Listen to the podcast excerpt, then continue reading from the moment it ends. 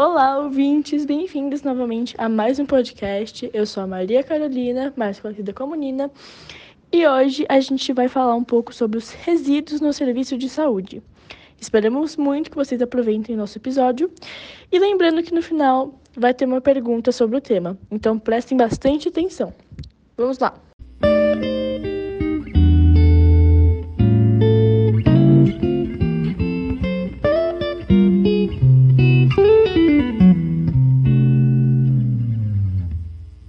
A classificação de risco de um determinado microorganismo patogênico baseia-se em diversos critérios que orientam a avaliação de risco e está principalmente orientada pelo potencial de risco que oferece ao indivíduo, à comunidade e ao meio ambiente.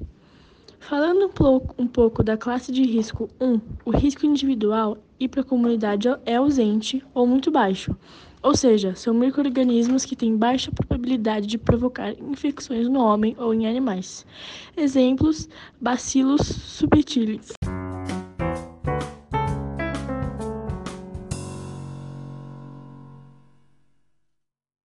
Falando um pouco sobre a classe de risco 2, o risco é individual e moderado, e para a comunidade é baixo. São microorganismos que podem provocar infecções, porém dispõem-se de medidas terapêuticas e profiláticas eficientes, sendo o risco de propagação limitado. Exemplos: o vírus da febre amarela e Cictosoma mansoni.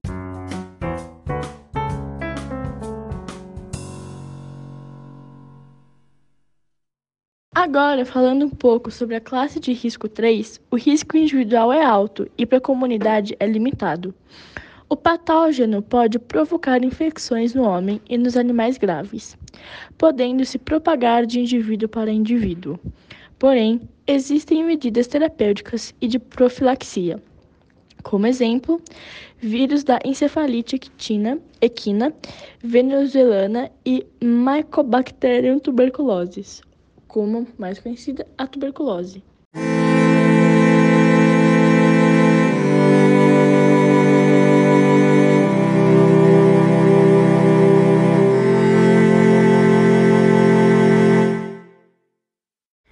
Oi, gente, eu sou a Angélica e agora eu vou falar sobre as duas outras classificações. A classificação de risco 3 ela é individual e é alto para uma comunidade que é limitada. O patógeno ele pode provocar infecções no homem e nos animais graves, podendo se propagar no indivíduo para indivíduo. Porém, existem algumas medidas terapêuticas e de profilaxia, como por exemplo o vírus da encefalite equina venezuelana e a Mycobacterium tuberculosis.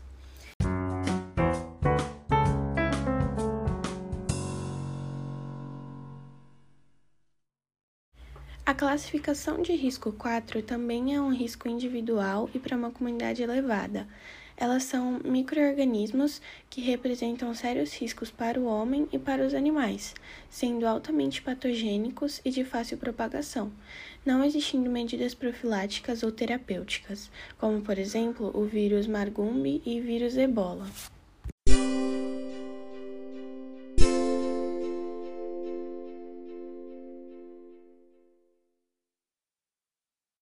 Mudando de assunto, a gente sabe que existem alguns resíduos contendo substâncias químicas que podem apresentar risco à saúde pública ou ao meio ambiente, dependendo de algumas características de inflamidade, corrosividade, reatividade e toxicidade.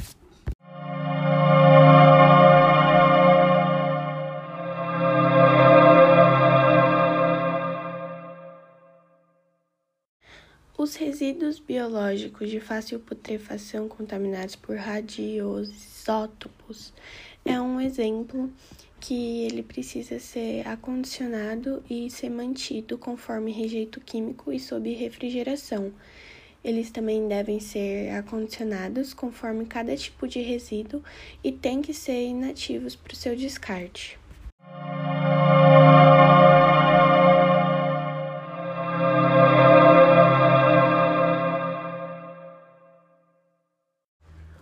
Outro exemplo são os resíduos de materiais resultantes de atividades humanas que contêm radionucleicos em quantidades superiores ao limite de eliminação. Para eles serem descartados, é necessário que os rejeitos radioativos eles não sejam é, considerados resíduos até que seja decorrido o tempo de decaimento necessário ao atingimento do limite de eliminação. Eles devem ser acondicionados também, conforme cada tipo de resíduo, e serem inativados para o seu descarte.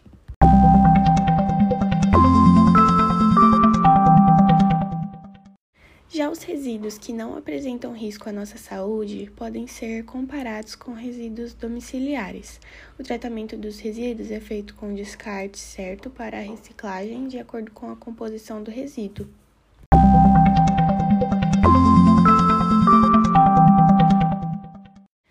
Tratamento de resíduos perfurocortantes, como por exemplo as agulhas de vacina, eles estão contaminados com um agente biológico classe de risco 4, que são microorganismos com risco epidemiológico e de disseminação, ou causador de doença emergente, o que pode levar a um surto epidemiológico com transmissão desconhecida. Então, esses resíduos eles devem ser submetidos a tratamento específico, como processo físico ou outros que viriam a ser avaliados para a redução e eliminação da carga microbiana em um equipamento compatível com o nível 3 de inativação microbiana.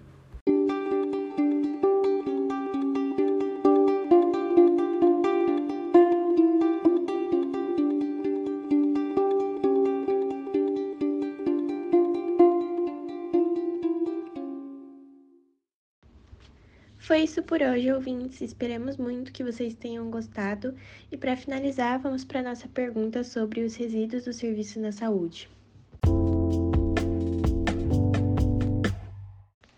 A pergunta é: o que determina a classificação de um determinado microorganismo patogênico?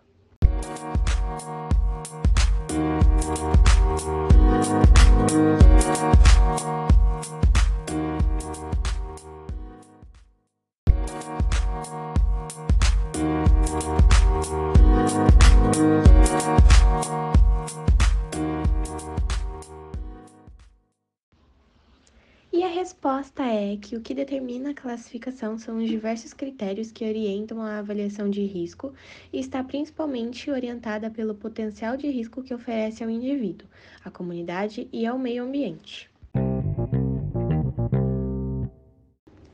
E aí, você acertou? Foi bem fácil, né? Se você prestou atenção, você conseguiu. Muito obrigada por ouvirem até aqui. E a gente já vai apresentar o tema da nossa próxima semana, que é Programa de Gerenciamento de Resíduos nos Serviços da Saúde. Estamos muito animadas e até semana que vem.